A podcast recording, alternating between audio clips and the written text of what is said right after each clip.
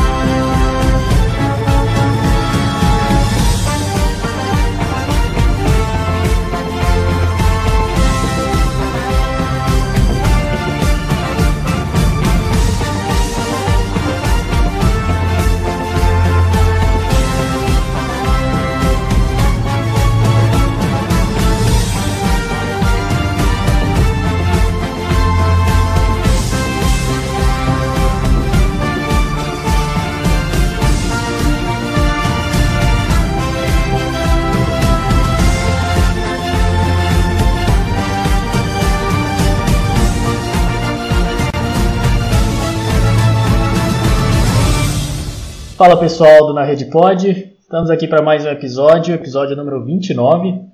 É, aqui com vocês é o seu host Everton e estamos aqui novamente acompanhados do nosso querido Lucão. Como é que você está, professor? Boa noite, Everton. Boa noite, ouvintes do Na Rede Pod. Vamos aí para o nosso episódio especial, né? Vamos lá para o Guia da Libertadores, né? Nossos episódios aí especiais. Vamos lá. Embora. Exatamente. Para você que achou que a gente ia estar tá aqui falando mais de placar, de Champions League, falando de pré-libertadores. Não, não, não. Nem de final de Recopa, nem de final de Supercopa. Nem sei como é o nome daquela final do brasileiro, campeão do brasileiro da Copa do Brasil. A gente trouxe hoje um material bem legal, né? Que é, a gente fez um levantamento aí dos times que estão indo para a fase de grupos da Libertadores. E a gente vai cobrir com vocês aqui é, informações relevantes e outras nem tanto. É isso aí, Lucão. É isso aí, Everton. Vamos lá, né? Simbora aí. Vamos começar aí pelo grupo A. Exato, vamos começar pelo começo. Então, o grupo A que já está definido, né? Os seus quatro integrantes. Teremos Palmeiras, nosso querido Palmeiras, Defesa e Justiça da Argentina, o Universitário do Peru e o Independente Del Valle do Equador. Vamos começar pelo Palmeiras, Lucão? Vamos lá, né? Vamos começar aí pelo campeão da Libertadores, né? Palmeiras. É, sétimo colocado né, no Campeonato Brasileiro do ano passado, mas isso não, não influencia tanto, né? Porque foi um time que conseguiu a Copa do Brasil e o Libertadores.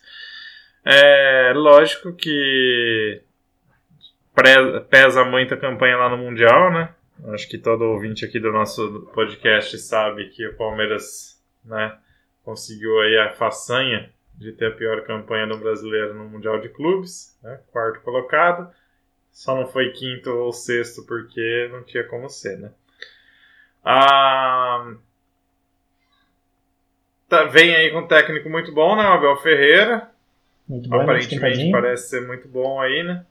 É, mas meio esquentadinho, né? Visto aí nas últimas duas Supercopas aí, né? Na brasileira e na sul-americana. Tem um time muito bem montado, muito bem estruturado, mas com muitas falhas defensivas. Tá? Palmeiras aí tem Rony, né, com seu artilheiro, apesar de ser mais ponta de lança, né, mais um extremo. O Gustavo Scarpa ali como seu maestro. Tem outros nomes ali de destaque, né, o Rafael Veiga, o Everton, que é o paredão do time né? Mas a zaga continua sendo muito problema, mesmo com o Gustavo Gomes, que é um ótimo zagueiro.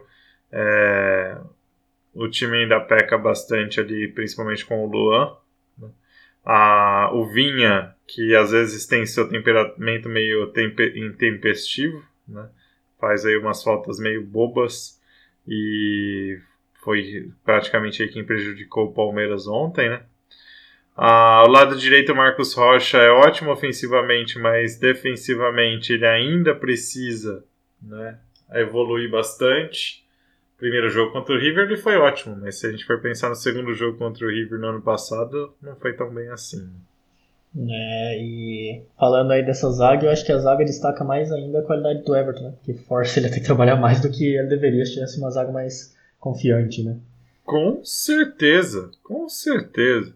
Ele trabalha muito porque a zaga dá muito espaço, né? Então, isso gera é, muitas finalizações do adversário, principalmente por umas bobagens, coisas, passes muito bobos errados.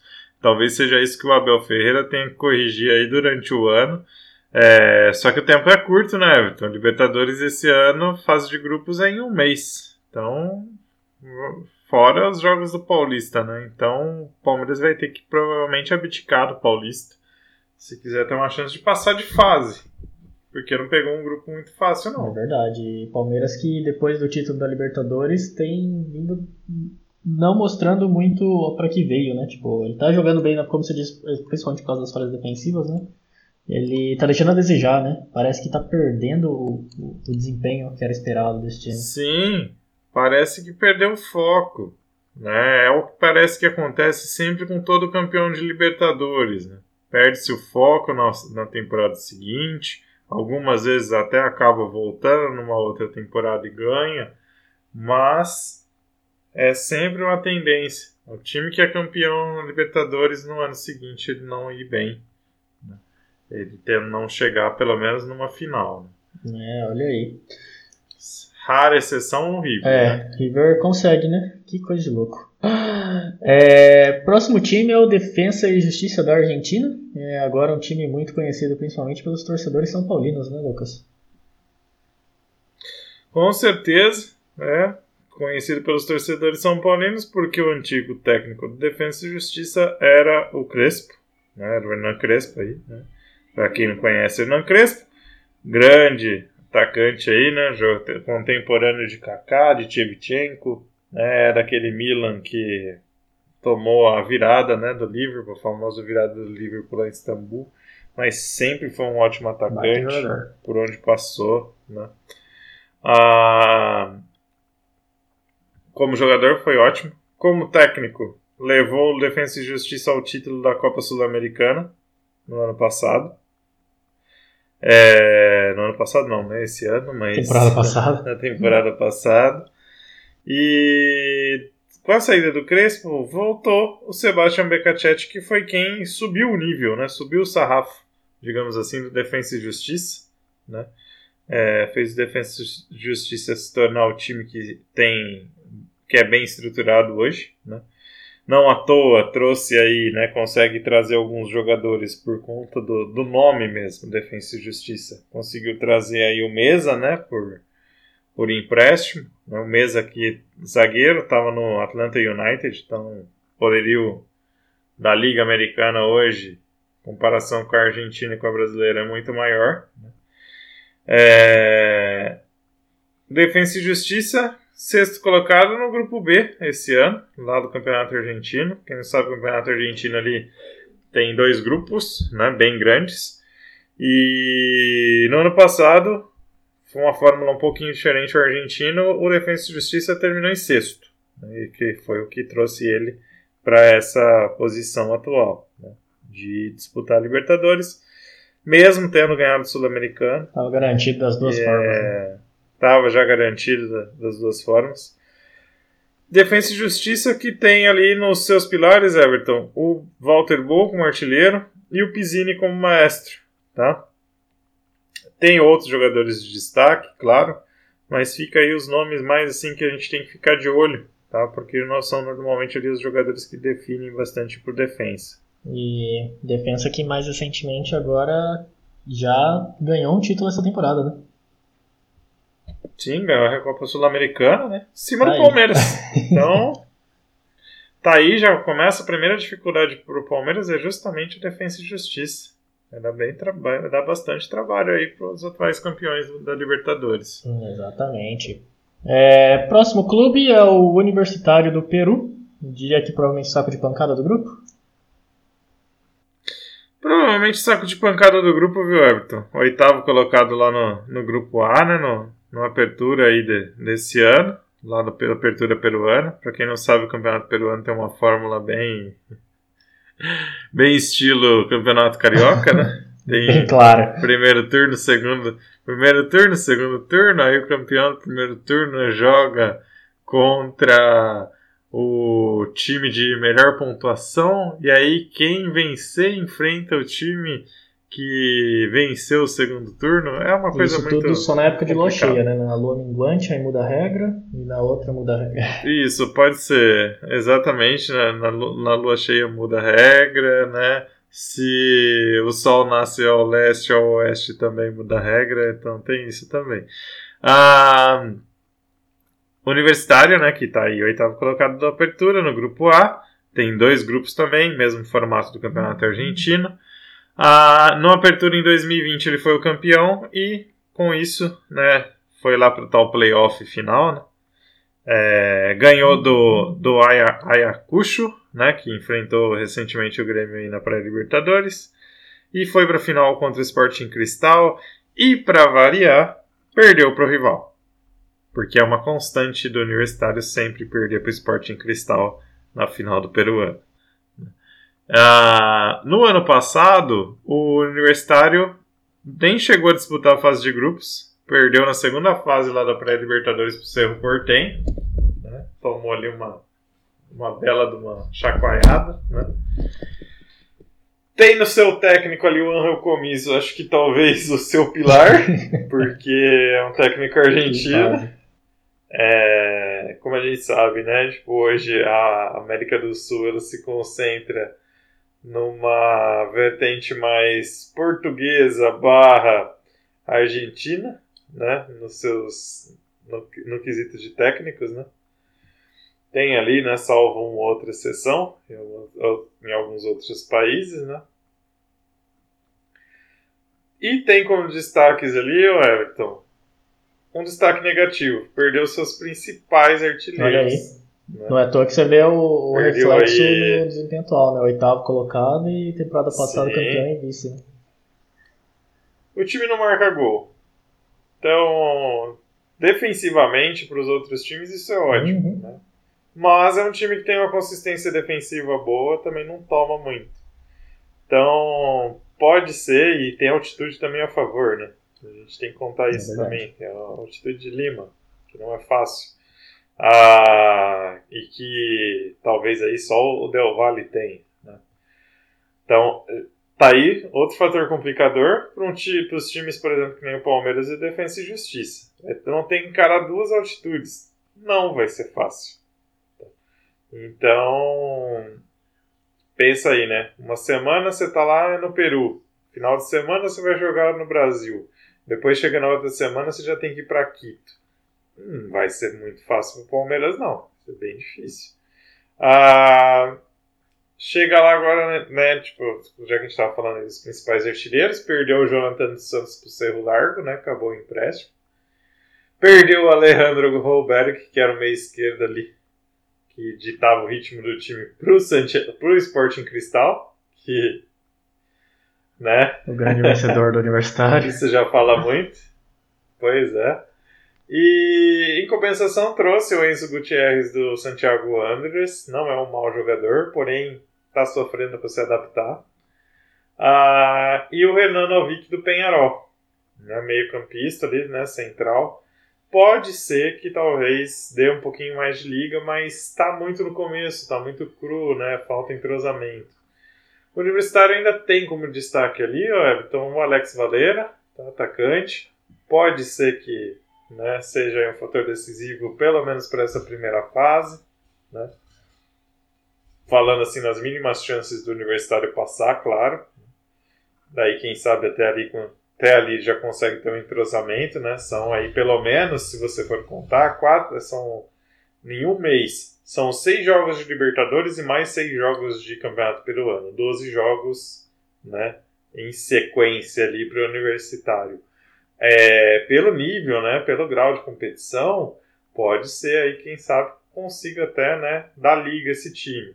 Mas a gente sabe que 12 jogos seguidos o cara não vai jogar. Não, e Então, também Em algum você vê momento o problema da questão de entrosamento, né? Porque você vai ter que entrosar forçado em campo, né? Porque tempo pra treinar não vai ter muito não. Não tem, não tem tempo para treinar, Everton. Se você contar hoje, o jogador de futebol precisa de pelo menos dois dias de descanso. Se você joga no domingo, você tem como descanso segunda e a terça. Na quarta você joga. Isso se o seu jogo não for na terça-feira. Então tem mais essa ainda, né? Pode ser que você não, não consiga atingir nem as 48 horas de descanso. Ah, vai ser bem difícil. Como eu falei, né? Vai ser bem difícil para todos, não é só para o universitário, não. Isso vale para o Palmeiras, para o Defensa. Tá todo mundo envolvido em campeonato. Menos, o, menos os venezuelanos até agora, né? Porque o venezuelano começa só nesse final de Ah, semana. sim. E, e o quarto time do grupo, que acabou de custar o emprego do nosso querido professor Portalupe e o melhor futebol do país, é o Independente Del Valle do Equador. Pois é. O Independente Del Valle do Equador aí é terceiro colocado no Campeonato Equatoriano do ano passado. Tá em terceiro esse ano. Não é dos melhores times, inclusive, do, do Del Valle. Não chega perto daquele time que foi campeão da Sul-Americana em 2019. Tá? Então, mesmo está em início de trabalho com o Renato Paiva, português. Né? Tem ali, era fazia parte da comissão do Benfica. Né? Ah, ano passado, o Del Valle caiu nas oitavas para o Nacional do Uruguai, quando todo mundo pensava que o Del Valle ia surpreender, né? Porque depois daquela cachapante goleada em cima do Flamengo, surpreendeu também negativamente, porque aí tomou uma do, do Júnior, né? E surpreendeu nas oitavas também. E e surpreendeu nas oitavas também, porque o Nacional não deu chance. Mas deu chance mesmo. Os pilares do time do Independente Del Valle continuam os mesmos, tá, Everton? Ali tem Faravelli, né? O Montenegro, o Segovia, né? Montenegro de artilheiro, Segovia pilar defensivo, o Ortiz, que é o ponta de lança, né? Montenegro, eu acho que é a única novidade aí, né? Veio do Olímpia, lá do Paraguai. Isso mostra, primeiro, que o Independente Del Valle está crescendo em nome, né? já é muito bem estruturado financeiramente. Trouxe também, além desses, né, já, tem, já temos esses jogadores, ainda trouxe também por empréstimo o Plaza lá do Valladolid, né? E a saída mesmo, né, o mais que mais pesou mesmo foi a questão do técnico, né, o Miguel Ramírez, que acabou indo para o Internacional. Mas trouxeram uma reposição à altura, outra reposição de mercado europeu. Então a gente começa a ver que o Del Valle está tentando seguir uma tendência né, que o Flamengo tentou e não conseguiu. Né, e que o Palmeiras está tentando implementar. Então acho que talvez essa tendência europeia bote o Del Valle ali entre um dos oito que pode estar em chance ali de ganhar a Libertadores, viu? Olha só, é, o Del Valle pelo jeito veio pra Libertadores temporada passada, gostou e quer ficar. E só para comentar também isso, mas você estava falando dos técnicos, é, como você pode olhar no grupo A, nós temos dois técnicos portugueses e dois argentinos. É, então, só para ver aquela tendência que eu falei para você, né? Tipo, os argentinos e os portugueses aí estão começando a dominar a América do Sul. Os técnicos brasileiros, a gente sabe, estão ficando para trás. Já estão, né? Então, é, é aquele negócio, né? Tipo, se você não se adaptar, você vai ficar para trás. E é o que está acontecendo hoje, acho com o futebol brasileiro em geral. Né? É, então, e nossa, se você der uma olhada rápida nos times que estão disputando os brasileiros, nós temos dois, três técnicos brasileiros, que é o Cuca, o Rogério Ceni e o Roger Machado. Onde você tem um argentino e um português já representando os times brasileiros. Sim, você tem um técnico brasileiro, né? Depois a gente vai falar um pouquinho mais pra frente dele. Em um time colombiano, né? Um técnico ali brasileiro, costarriquenho. Mas é mais costarriquenho do que brasileiro. né? Aliás, falei até errado, são dois argentinos e um português, né? Tem o do Teu Crespo de São Paulo. Pulei aí, falei conteúdo do Santos só. Enfim, Sim, sim. esse é o grupo A. É, não vai ser um grupo fácil, como vocês observaram. É, Palmeiras vai ter trabalho se quiser ter alguma chance de manter o título. Eu não apostaria minhas fichas no Palmeiras. Mas veremos que os, os próximos jogos dirão, né? Se vai ter uma evolução ou não. Então, hora do grupo B. É, o grupo B também já está fechadinho. Ele tem o Olímpia do Paraguai, o Inter, o Deportivo Táchira da Venezuela e o Always Ready da Bolívia. Então, vamos começar pelo Olímpia? Vamos começar pelo Olímpia aí, campeão do clausura do ano passado, né? Ah, estávamos falando de fórmulas esdrúxulas de campeonato. O Olímpia é o baita exemplo, né? Como diria o Neto, é um baita exemplo de um time ruim que conseguiu ganhar o campeonato paraguaio, né? Uma parte do campeonato paraguaio ali. É o atual segundo, é, foi campeão paraguaio do clausura, ou seja, do fechamento do campeonato, né? De 2020. Ah, e é o atual segundo colocado da Apertura em 2021.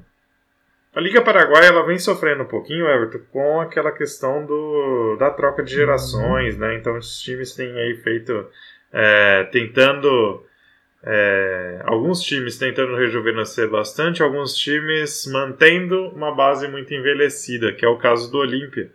O Olímpia, só para vocês terem uma ideia, né? Ano passado, na Libertadores 2020, caiu no grupo do Santos, né? Parecia ser ali o favorito a primeiro lugar ou segundo lugar, mas não conseguiu nem se classificar para as oitavas, né? Quem acabou passando foi o Delfim do Equador, Totalmente inesperado. que nem nessa Libertadores está. É, então, totalmente inesperado. Então o Olímpia vem com o Sérgio Orteman, né, que é um técnico ali uruguaio, né, com experiência também na Espanha. É um técnico muito pragmático, então vai ser bem difícil ver ele fazendo uma mudança muito ousada, tá? Ah, ah, se ficar de olho aí, né? Lógico. A gente fala no time envelhecido, destaques, os destaques do time vão ser envelhecidos também. Nossa. Santa Cruz, Everton. Ele, sim. Borussia Dortmund, né? Quem mais Manchester que City, outros foi? times aí que ele passou, né? Manchester City, se eu não estou enganado, na época que o Manchester City ainda não, Não, era tava o Manchester City. é. Então, só para vocês verem. É, então, só para você ver quanto tempo faz, né? Ah, é jogador de Copa do Mundo, se não estou enganado, jogou até 2002, né? Então, não, faz tempo já, né? Já tá aí bastante tempo de rodagem. Ah, tem ali o Recalde também, né? Com um pouquinho mais, mais novo. Mas também ali artilheiro, né? São os dois artilheiros do time aí. Compõem bem o ataque do time. Tem como pilar defensivo outro vovozinho, né? Antônio Alcaraz, já de seleção paraguaia aí, bastante tempo, né? Tem bastante experiência, é um cara que não pipoca no momento decisivo, mas, né, é um time que acaba cansando rápido, né? Porque não só tem Santa Cruz e Alcaraz, como tem Domingo, Estigarribel, Tálvaro, só cara muito velho. E, E aí o time Adebayor acaba ainda. cansando. Sim, e tinha o Adebayor, né? No ano passado, não tem mais agora. O time cansa muito rápido. né? E aí tem que ter pulmão. E quem que é o pulmão do time? Ivan Torres, lateral esquerdo aí, que é muito bom finalizador. Então fica aí a dica para os torcedores do Internacional ficarem de olho ali, né? E, porque da esquerda pode vir aí um petardo, né? Então tomem cuidado com o Ivan Torres, né? É, por sinal, o jogador até o MVP né, do time, digamos assim, né? o jogador mais valioso. O...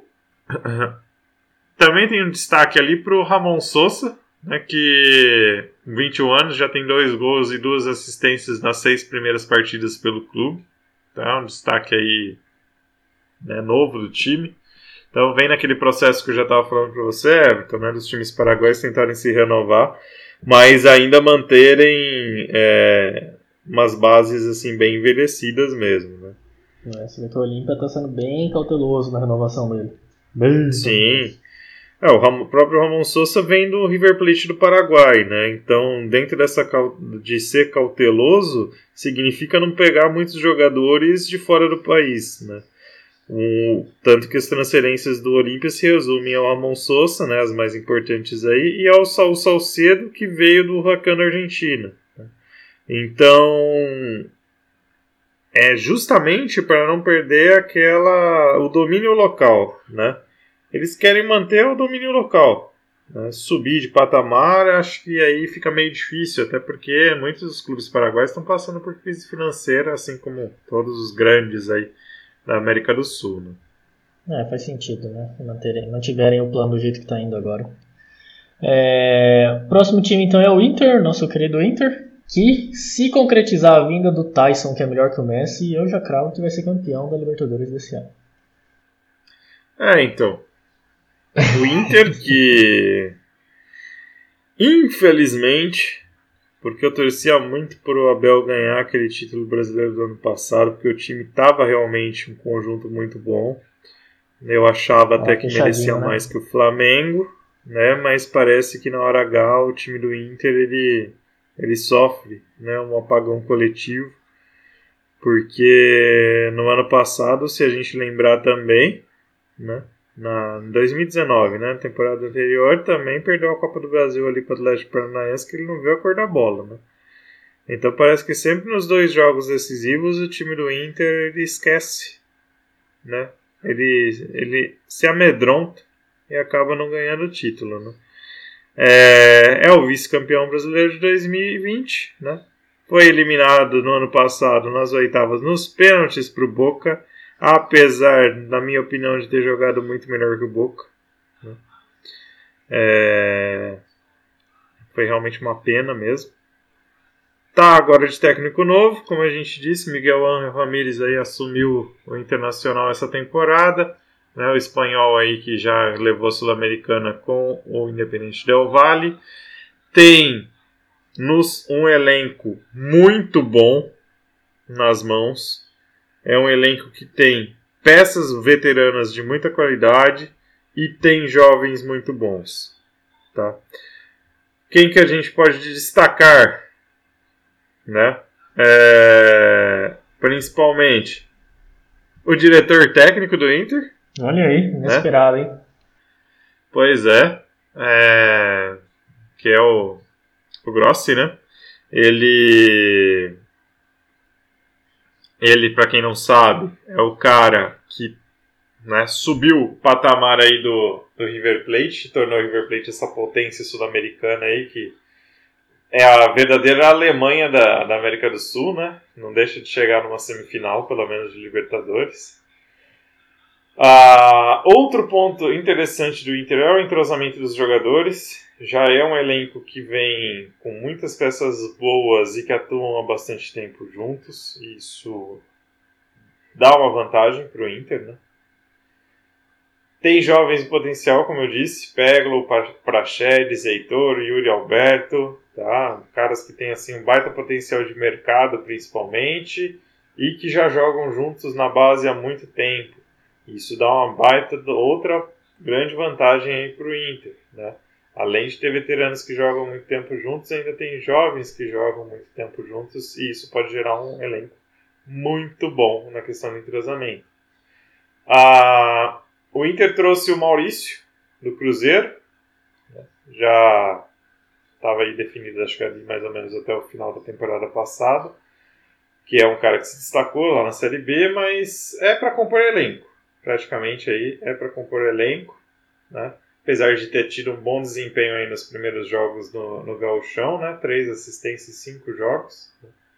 É, é novo ainda, tá? Everton, 19 anos, tem muito para crescer, tem potencial para crescer. O Inter que faz um muito bom trabalho na base com o professor Fábio Matias. Né? É, realmente trabalho de excelência, né? Já levou aí a copinha, a última copinha que teve, né? Está sempre chegando ali nos campeonatos brasileiros sub-17 sub-20. Né? Então, vai ter sempre um cara, um moleque novo surgindo aí no Inter de boa qualidade. Né?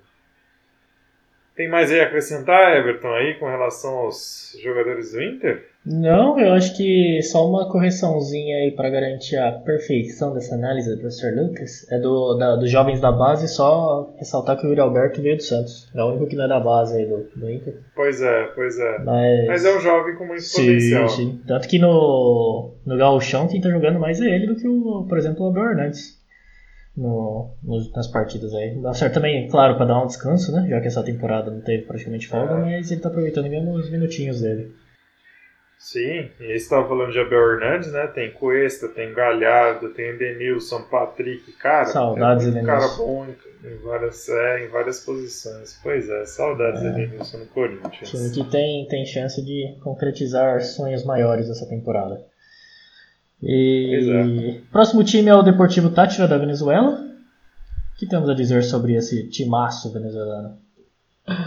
Bom, eu acho que os próximos dois times, assim, Everton, eles vão disputar a vaga na Sul-Americana, tá? Ser bem sincero pra você que acho que não tem muito, né? Talvez até o Always Ready tenha mais vantagem que o Deportivo Táchira. Mas é por questão de ritmo de jogo mesmo.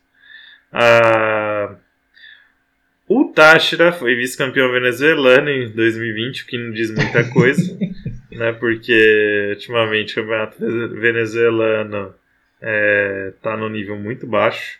É só você perceber pelos valores de mercado até dos jogadores que o valor de mercado lá não passa muito dos 600 mil dólares não, tá? É, é bem baixo. Então, o Táchira, no ano passado, acabou caindo na segunda fase lá da pré-libertadores pro Independente de Medellín, não viu a cor da bola, claro, né, como sempre acontece.